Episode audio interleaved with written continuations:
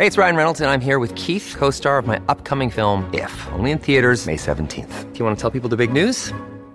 All right, I'll do it. Sign up now and you'll get unlimited for $15 a month and six months of Paramount Plus Essential Plan on us. Mintmobile.com slash switch. Upfront payment of $45 equivalent to $15 per month. Unlimited over 40 gigabytes per month. Face lower speeds. Videos at 480p. Active Mint customers by 531.24 get six months of Paramount Plus Essential Plan. Auto renews after six months. Offer ends May 31st, 2024. Separate Paramount Plus registration required. Terms and conditions apply if rated PG. This episode is brought to you by La Quinta by Wyndham.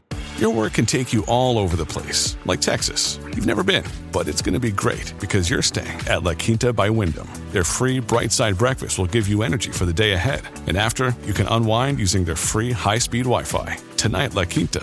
Tomorrow, you shine. Book your stay today at lq.com.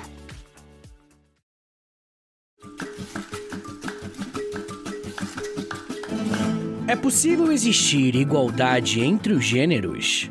Como construir uma sociedade menos machista? Essas são apenas algumas perguntas que podemos nos fazer quando estudamos com mais atenção a história do feminismo. E esse é um tema que há muito tempo recebo pedidos para produzir, né? Mas eu sempre tive um pé atrás porque, né, você sabe, eu sou um cara falando sobre feminismo. Por esse motivo, eu queria propor um exercício com vocês aqui, tá? Além de abordar a história e as fases desse movimento tão importante, eu quero recomendar uma série de autoras. E é claro que eu não vou conseguir citar todas elas ao longo do episódio, mas vai ser bem importante que você dê uma olhada nas referências usadas que eu sempre coloco na descrição do episódio. Antes de eu explicar o que, que o termo feminismo significa e qual que é a sua história, precisamos responder uma pergunta simples: por que, que um movimento social como esse precisa existir? Provavelmente uma resposta imediata para essa questão é que as mulheres, por muito tempo, foram tratadas com inferioridade em relação aos homens. E é a partir dessa noção que a gente começa a construir uma linha no tempo da história do feminismo. Mas antes de qualquer coisa, eu preciso te falar um negócio já no começo. Não existe um único feminismo. Pelo menos como um movimento social, ele é plural e vai ter características diferentes dependendo do tempo e do lugar. Mas, independentemente disso, existem algumas noções que são básicas e que vários grupos vão compartilhar. A primeira ideia básica para compreendermos o que é o feminismo é a noção de androcentrismo. E essa palavra é meio estranha para nós, né? Mas andro significa homem e centrismo significa centrismo mesmo. o androcentrismo, gente, significa que o homem é a medida para todas as coisas. Em outras palavras, podemos dizer que é uma forma de ver o mundo tendo como homem uma régua para aquilo que é normal e bom. Por exemplo, muita gente sabe que os sintomas de infarto são dor e pressão no peito e uma dor intensa no braço esquerdo. Mas você sabia que esses são os sintomas masculinos? Quando as mulheres estão tendo infarto, alguns sinais possíveis são dor abdominal, náuseas e pressão no pescoço. Geralmente não recebemos esse tipo de informação porque o padrão são os sintomas masculinos. E esse é só um exemplo de vários que podemos dar quando pensamos no androcentrismo. Esse termo existe porque muitos aspectos da nossa sociedade giram em torno dessa questão. Ainda falando de alguns conceitos importantes para compreendermos o que é o feminismo, precisamos falar sobre o patriarcado. De acordo com a professora Carla Cristina Garcia, o patriarcado pode ser entendido como, abre aspas, forma de organização política, econômica, religiosa, social, baseada na ideia de autoridade e liderança do homem no qual se dá o predomínio dos homens sobre as mulheres, do marido sobre as esposas, do pai sobre a mãe. Fecha aspas. O patriarcado é a ideia de que os homens lideram e mandam nas mulheres em suas relações pessoais. E como estamos falando de relações sociais, é preciso ter em mente que o patriarcado não atua da mesma forma dependendo da região que estamos pensando. Por exemplo, o patriarcado na Arábia Saudita é bem diferente do patriarcado no Brasil. No país saudita, por exemplo, as mulheres têm pouquíssimos direitos civis, sendo, em alguns casos, uma propriedade dos seus maridos e pais. No Brasil não existe esse tipo de legislação, então quer dizer que por aqui não existe o patriarcado? E a resposta é não. Podemos ver essa relação aqui a partir de estereótipos, discriminação no trabalho e até violências específicas cometidas contra mulheres, pelo simples fato de serem mulheres. Outro conceito importantíssimo que faz referência ao feminismo e que vamos falar aqui bastante hoje é o sexismo. Aparentemente, ele é semelhante do que estamos chamando de patriarcado, só que ele é um pouco mais prático, se é que podemos chamar assim. O sexismo é a ideia de que os homens são superiores às mulheres. Você provavelmente já deve ter escutado ou até mesmo contado piadas sobre mulheres no trânsito, piadas sobre mulheres loiras e por aí vai. Muitos vão defender a ideia de que se trata apenas de brincadeira, mas a verdade é que socialmente acabamos tomando essas brincadeiras como verdade. E a nossa prática reflete isso que falamos. Uma piada é uma forma de fazer rir uma afirmação, mesmo que absurda. E mesmo que em alguns casos seja em um nível bem pequeno, quando rimos de uma afirmação, ela se torna bem mais aceitável do que quando a repreendemos. E esse tipo de discurso a respeito das mulheres nada mais é do que uma forma de rebaixá-las. Citando mais uma vez a professora Carla, o sexismo algumas vezes aparece apenas em forma de brincadeira, mas esses métodos são usados para que as desigualdades continuem. Um dos setores que o sexismo foi mais presente na história foi na educação. Mesmo aqui no Brasil, há pouco menos de 100 anos atrás, meninos e meninas não estudavam juntos. Ainda falando sobre educação, durante muito tempo meninos e meninas aprendiam coisas diferentes. Enquanto as meninas eram ensinadas na escola a executar tarefas domésticas, os meninos, desde cedo, eram preparados para escolherem as suas profissões. E o que que justificava isso? Pois é, a ideia de que os meninos eram superiores às meninas, ou seja, sexismo. Se quisermos pensar no feminismo e na sua história, precisaremos apontar como que algumas questões do nosso cotidiano funcionam. E eu já aviso que isso vai incomodar. E tá tudo bem, gente, essa é a ideia mesmo. Por mais que o androcentrismo seja uma realidade, eu estaria mentindo para vocês se eu dissesse que não existiram mulheres que atuaram ao longo da história buscando algum tipo de protagonismo. Aqui no podcast tem alguns episódios que falam sobre isso, mas eu queria dar um destaque para um episódio recente chamado Bruxas. Quando acabar esse aqui, vai lá dar uma conferida, porque vai valer a pena e tem tudo a ver com o tema. Uma vez que entendemos quais são as estruturas e conceitos que organizam a nossa vida em sociedade e que colocam as mulheres em uma posição de inferioridade ou de objetificação em relação aos homens, precisamos olhar para as pessoas que tentaram transformar essa situação. Precisamos olhar para as mulheres que ousaram não aceitar o lugar que foi dado a elas. O episódio de hoje se propõe a tratar da história do feminismo então, estamos falando de algo que tem um início. Mas as coisas não são tão simples quanto parecem. Por mais que muitas estudiosas usem um marco para definir o início dos movimentos feministas, precisamos ter em mente que, desde sempre, tivemos focos de agitação ou até mesmo contestação da realidade que muitas mulheres viviam. De qualquer forma, as especialistas vão dizer que o feminismo, enquanto movimento social, começa a surgir no século XIX. Mas as mulheres desse período usaram como base a trajetória de mulheres que vieram antes. E por isso eu quero começar apresentando essa linha do tempo a partir do conceito de protofeminismo, ou seja, de algo que veio antes do feminismo existir de fato. De acordo com a socióloga e pesquisadora Simone de Beauvoir, uma das primeiras mulheres a usarem uma produção intelectual para criticar a posição que as mulheres ocupavam foi Christine de Pizan, ainda no século XV. Ela nasceu onde hoje fica a Itália, mas teve a sua atuação em Paris, na França. Christine vai ficar conhecida por combater o sexismo na literatura e na filosofia. Como ela estava inserida em um contexto de transformação por conta do renascimento cultural, ela teve oportunidade não só de receber estudos formais, como também atuar artisticamente. Ao longo da sua trajetória, ela produziu algumas cartas que foram compiladas em um livro chamado Debate da Rosa, onde critica a forma estereotipada que a figura feminina era tratada por poetas e filósofos como Jean de Montreux e Gontirco. Um outro trabalho bastante ousado que surgiu a partir da atuação de Christine de Pizan foi o livro A Cidade das Damas, que é uma espécie de compilação de mulheres ilustres daquele período.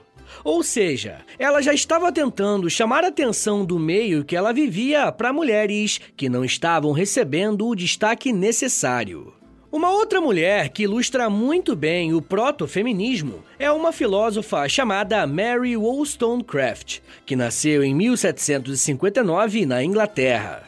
Assim como Christine, Mary teve bastante destaque por aquilo que ela escreveu. Mas no seu caso, o seu contexto era completamente outro. Vindo de um período em que filósofos iluministas estavam surfando no momento promissor, ela vem para colocar esses caras na parede. Pois é, Mary Wollstonecraft vai não só defender o direito das mulheres em algumas questões, como irá apontar o dedo para pensadores renomados que estudamos até hoje. O trabalho mais famoso dela se chama Uma Reivindicação pelos Direitos da Mulher, publicado em 1792, onde ela apresenta quais são as suas ideias.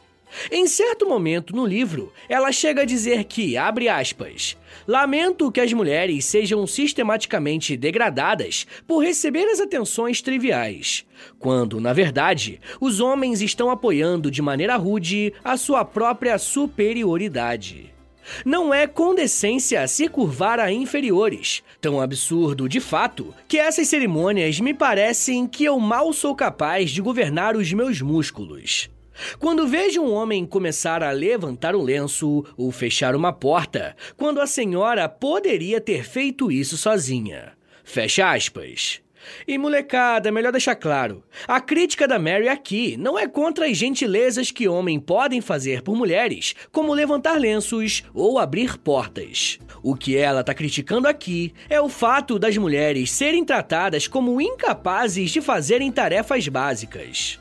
A filosofia de Mary Wollstonecraft será baseada na ideia de que as mulheres não só são capazes, mas devem ser tratadas de igual para igual. Uma das suas principais reivindicações será no campo da educação. Como eu falei agora há pouco, durante muito tempo, meninas recebiam um ensino completamente diferente dos meninos. Ainda mais se pensarmos que poucas meninas tinham acesso a esse estudo. De qualquer forma, o que meninas e meninos aprendiam eram coisas completamente diferentes. E Mary vai combater isso diretamente. Mas esse não vai ser o único combate dela. Lembra que eu comentei que ela vai se opor a alguns filósofos renomados? Um dos que vão entrar na sua mira é Jean-Jacques Rousseau. E eu não sei se o Rousseau quis dar uma de desconstruidão, mas olha só o que ele falou, abre aspas. Eduque as mulheres como homens, e quanto mais se assemelham ao nosso sexo, menos poder elas vão ter sobre nós. Fecha aspas. Diante dessa posição de Rousseau, olha só o que a Mary respondeu, abre aspas. Esse é exatamente o ponto que eu quero chegar.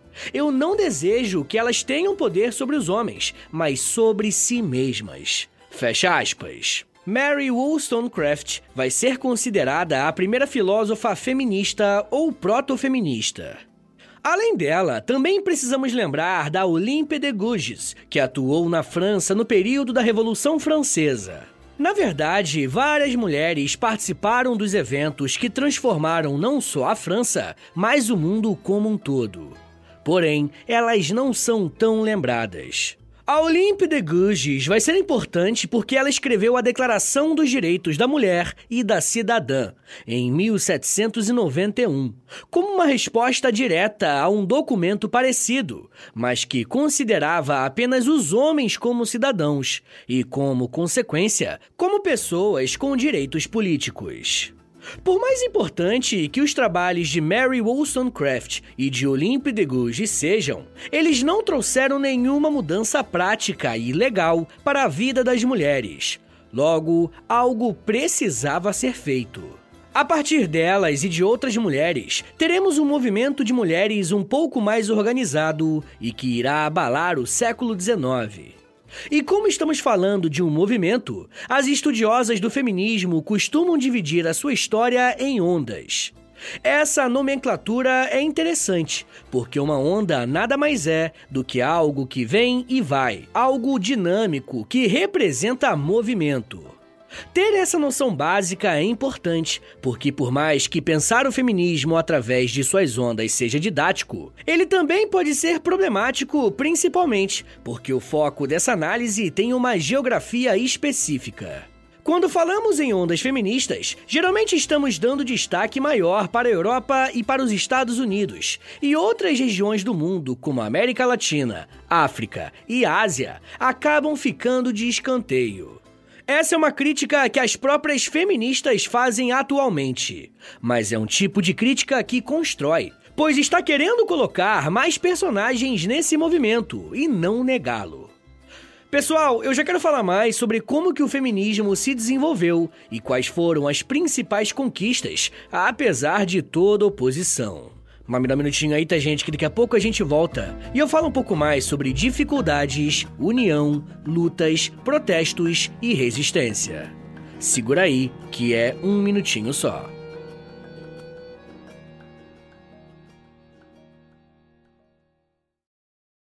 Look, Bumble knows you're exhausted by dating.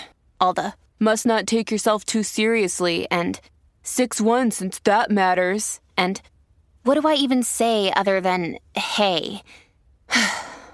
well, that's why they're introducing an all new Bumble with exciting features to make compatibility easier, starting the chat better, and dating safer. They've changed, so you don't have to. Download the new Bumble now. When you need mealtime inspiration, it's worth shopping Kroger, where you'll find over 30,000 mouthwatering choices that excite your inner foodie. And no matter what tasty choice you make, you'll enjoy our everyday low prices, plus extra ways to save, like digital coupons worth over $600 each week. You can also save up to $1 off per gallon at the pump with fuel points. More savings and more inspiring flavors make shopping Kroger worth it every time. Kroger, fresh for everyone. Fuel restrictions apply. Eu sempre sonhei em poder viver de criação e de educação. E graças ao apoio de vocês lá no Apoia-se, isso se tornou realidade. Entre em apoia.se barra História em Meia Hora, que com 10, 20 ou 30 reais por mês, você não só contribui para esse trabalho continuar acontecendo, como também recebe recompensas exclusivas para os apoiadores. Com 10, você tem acesso a um podcast semanal exclusivo. Eu me aprofundo em um tema de um dos episódios da semana e envio diretamente para o seu e-mail através do Apoia-se. Já tem mais de 70 episódios por lá e você vai receber acesso a todos eles. Além do podcast exclusivo, com 20 reais, você também recebe acesso ao nosso Clube do Livro. Todo mês nós lemos um livro sobre história e conversamos no grupo do Telegram. E depois de 30 dias, fazemos uma call no Zoom para compartilharmos as nossas impressões. E com 30, além das recompensas anteriores, eu te adiciono no meu Amigos Próximos no Instagram, onde publico conteúdos diários com curiosidades históricas, tanto no arroba História em Meia Hora, quanto no arroba Prof. Vitor Soares. E se você tiver alguma dúvida sobre o apoio, é só entrar em contato comigo pelo e-mail historiaemmeiahora.gmail.com apoia.se barra História em Meia Hora. É apoia.se barra História em Meia Hora. Valeu, gente!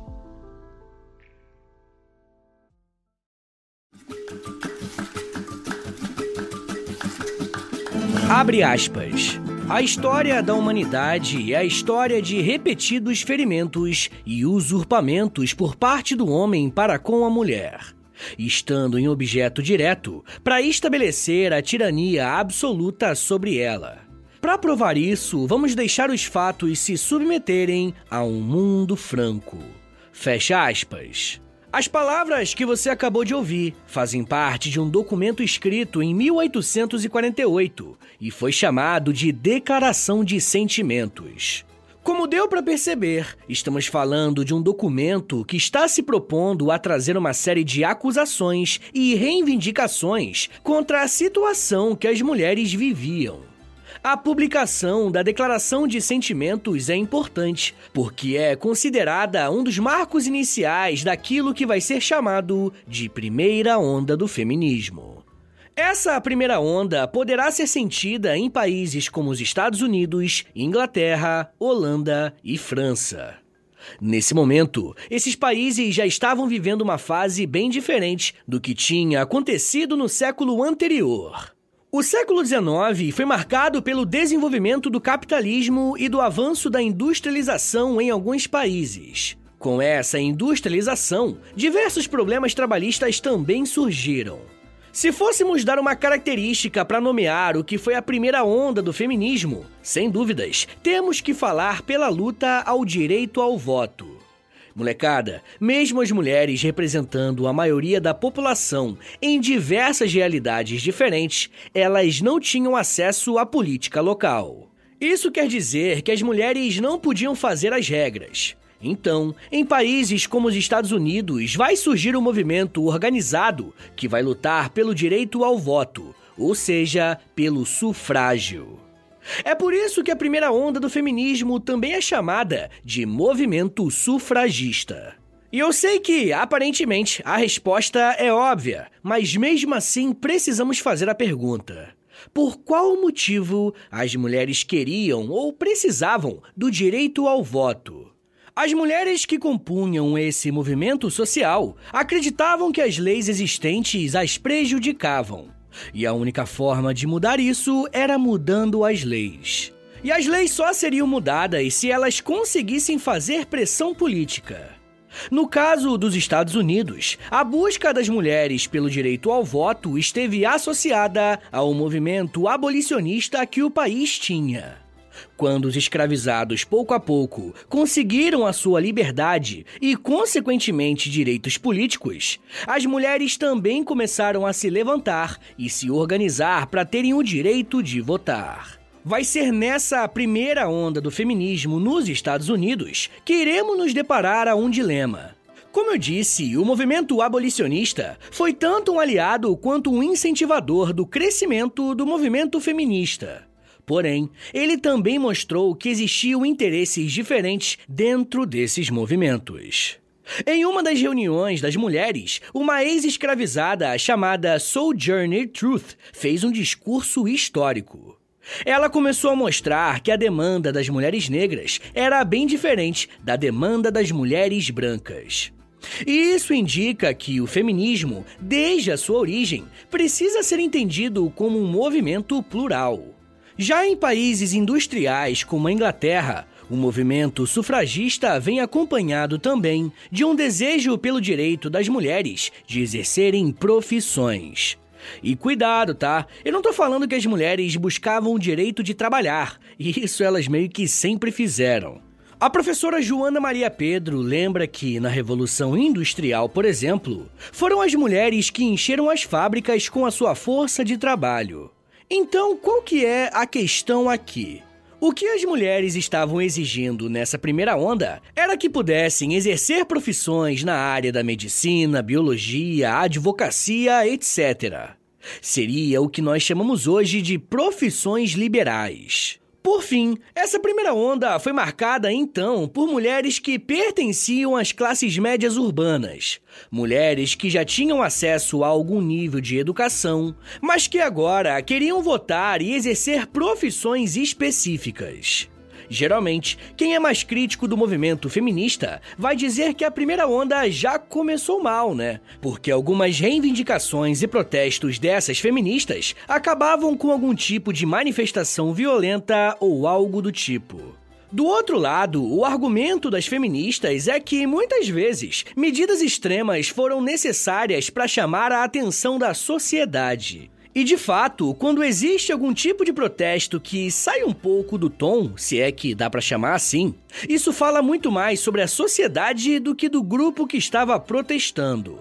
Isso indica que a sociedade só olha para algumas realidades quando algo sai muito fora do esperado. Um exemplo caricato disso aconteceu em 1913, na Inglaterra. A militante Emily Davidson, em uma manifestação feminista, se lançou embaixo do cavalo do rei inglês e ela acabou morrendo. Até hoje não se sabe ao certo qual foi a intenção da Emily, mas o que aconteceu foi que ela se tornou um símbolo de alguém que morreu pela causa do sufrágio das mulheres. Se pensarmos que as movimentações pelo direito ao voto das mulheres começaram na metade do século XIX, demorou bastante para que elas conquistassem algumas vitórias. As coisas só começaram a mudar no século seguinte, principalmente após a Primeira Guerra Mundial. A Grande Guerra foi um divisor de águas, porque estamos falando de um período em que muitos homens morreram, e nesse momento as mulheres conseguiram o direito ao voto. Mas em cada país isso aconteceu em um momento diferente.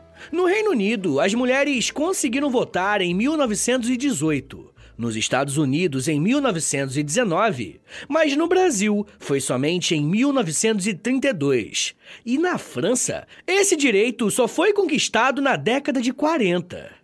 E pode parecer um pouco contraditório, mas a conquista desses direitos deu uma espécie de diminuição na força dos movimentos feministas. Afinal, elas já tinham conquistado o direito ao voto, o que, que faltava mais?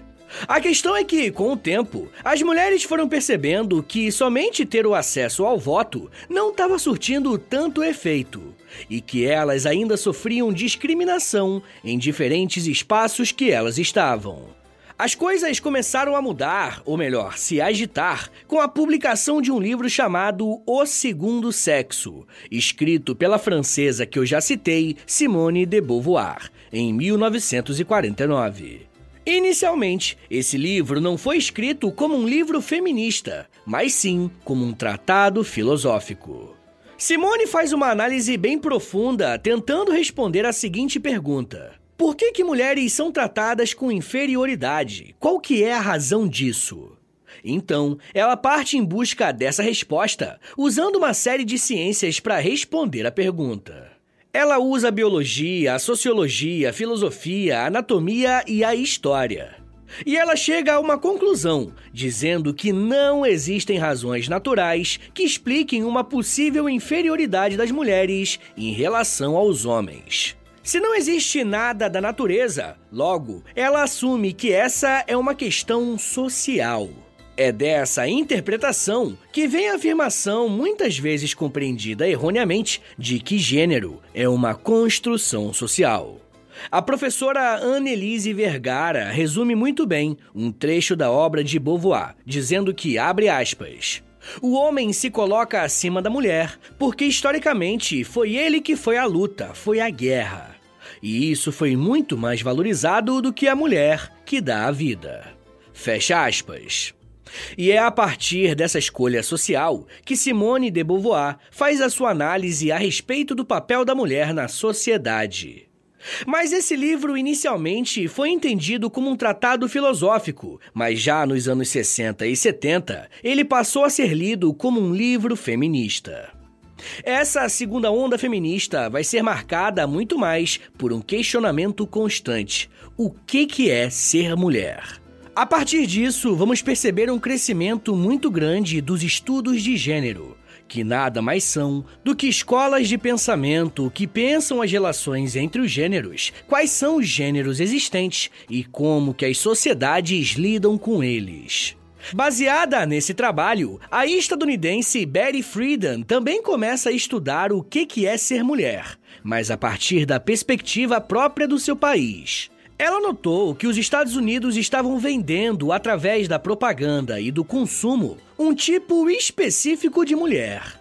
Aquela dona de casa que domina uma série de eletrodomésticos e serve com um sorriso no rosto uma família feliz. E você já deve ter visto em alguns lugares algumas imagens como essa que eu acabei de descrever, não é? Em seu livro A Mística Feminina, lançado em 1963, ela destrincha as razões da existência desse padrão feminino, tá ligado?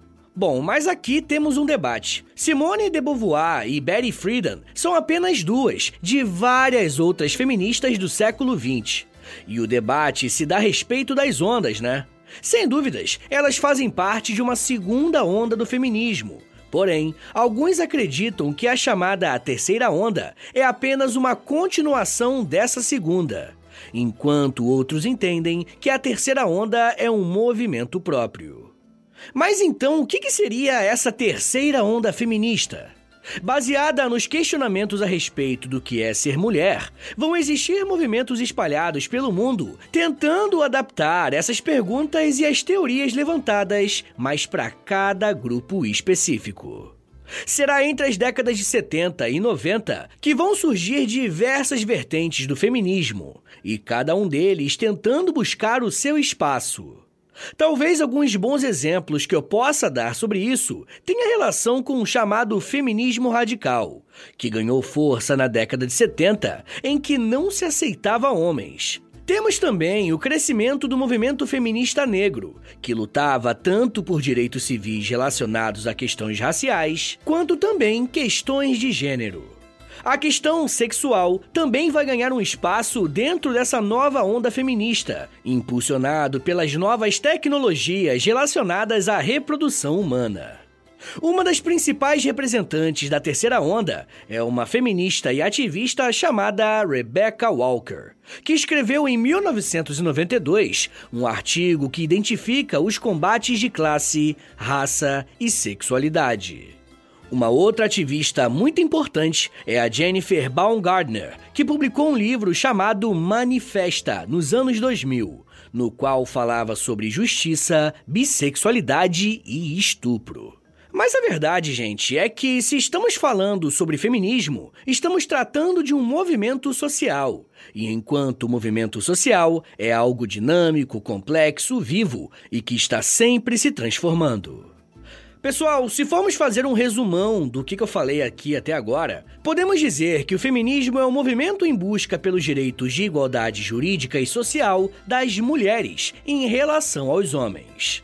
Desde a antiguidade, temos exemplos de mulheres que questionaram a situação que elas se encontravam.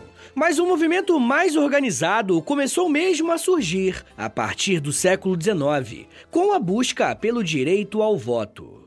Na chamada primeira onda do feminismo, temos o movimento sufragista ganhando destaque, ao lado de pautas relacionadas ao direito de exercer profissões, ao mesmo tempo que as mulheres negras mostraram que as suas demandas eram específicas.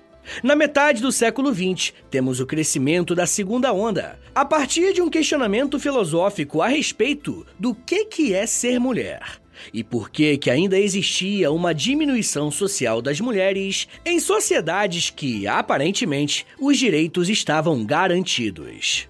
Esses questionamentos darão um impulso para a chamada terceira onda, mostrando que mulher é um grupo social extremamente diverso e, consequentemente, as suas pautas e demandas também vão ser.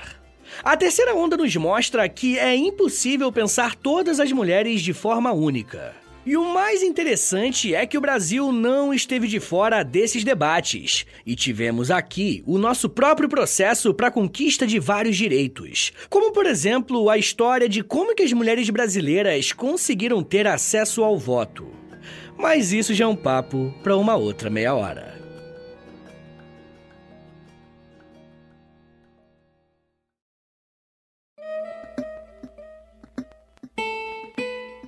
Senhores, muito obrigado por terem vindo até aqui. Meu nome é Vitor Soares, eu sou professor de História. E você acabou de ouvir o História em Meia Hora. E, rapaziada, dá uma moralzinha aí, compartilha esse episódio, por favor. Posta nos stories do Instagram, e aí me marca no arroba História em Meia Hora. Ou você pode também postar no Twitter, e aí você me marca no arroba H30podcast, que aí eu já te mando uma mensagem agradecendo, tá bom? Se você gosta do História em Meia Hora, se você quer ver esse podcast por muito tempo de pé ainda, toda quarta e todo sábado, lançando episódio novo, bonitinho, dá uma chance pro nosso apoia-se, rapaziada. Por favor, entre em apoia.se barra História em Meia Hora, porque lá tem quase 100 episódios exclusivos para quem apoia. E claro, né, quando você apoia hoje, você tem acesso a todos eles. E todos os que vão sair enquanto você for apoiador, tá bom? Também tem Clube do Livro, tem conteúdo diário no Instagram, depende do nível lá, né, do, do plano que você assinar lá no Apoia-se, beleza? Mas claro, né? Eu só quero que você assine caso você queira e possa ajudar, tá bom? Rapaziada, o História Meia Hora também tem a parceria com a Loja, tá bom? L-O-L-J-A, Loja. Entra no site deles, é loja.com.br, digita História Meia Hora, que você vai ser transportado aí tecnologicamente pra nossa lojinha, tá? Tem camiseta, moletom, tem vários produtos bem legais, tudo original do História Meia Hora, tá bom? E óbvio, né? Quando você compra uma roupa dessa, você fica gatão, gatona e ainda ajuda o meu trabalho. Mas rapaziada, se você quiser mandar um e-mail para mim, quer falar comigo para alguma coisa, anota aí meu e-mail e o meu Pix. Qualquer valor é mais do que bem-vindo, agradeço demais. É historiaemmeiahora@gmail.com. Uma coisa que eu vou te pedir agora, isso aqui não custa nada, tá bom? É de grátis. Pô, é só um minutinho da tua vida aí, não custa nada. Eu te dou tantos minutos, tantas, tantas meia horas aí de, de estudo. Pô, pelo amor de Deus. Dá uma moralzinha aí, clica no, no perfil do Spotify, aí do História em Meia Hora, clica em cinco estrelinhas para você avaliar o nosso podcast em cinco estrelinhas. Depois você clica em seguir e por último você clica no sininho, que o sininho vai enviar uma notificação pro seu celular quando tiver episódio novo. Eu também quero te convidar a conhecer o meu outro podcast, é o História pros Brother, que eu faço com Alexandre Níquel. Também é de história, mas é mais de humor, hein? Pelo amor de Deus. é uma pegada um pouco diferente daqui, tá bom? Então é isso, gente. Me siga nas redes sociais. É arroba Soares no Twitter, no Instagram e no TikTok. Eu tô sempre lá no TikTok fazendo uns videozinhos educativos. Tá bom, gente? Então é isso. Muito obrigado, um beijo, até semana que vem! E valeu!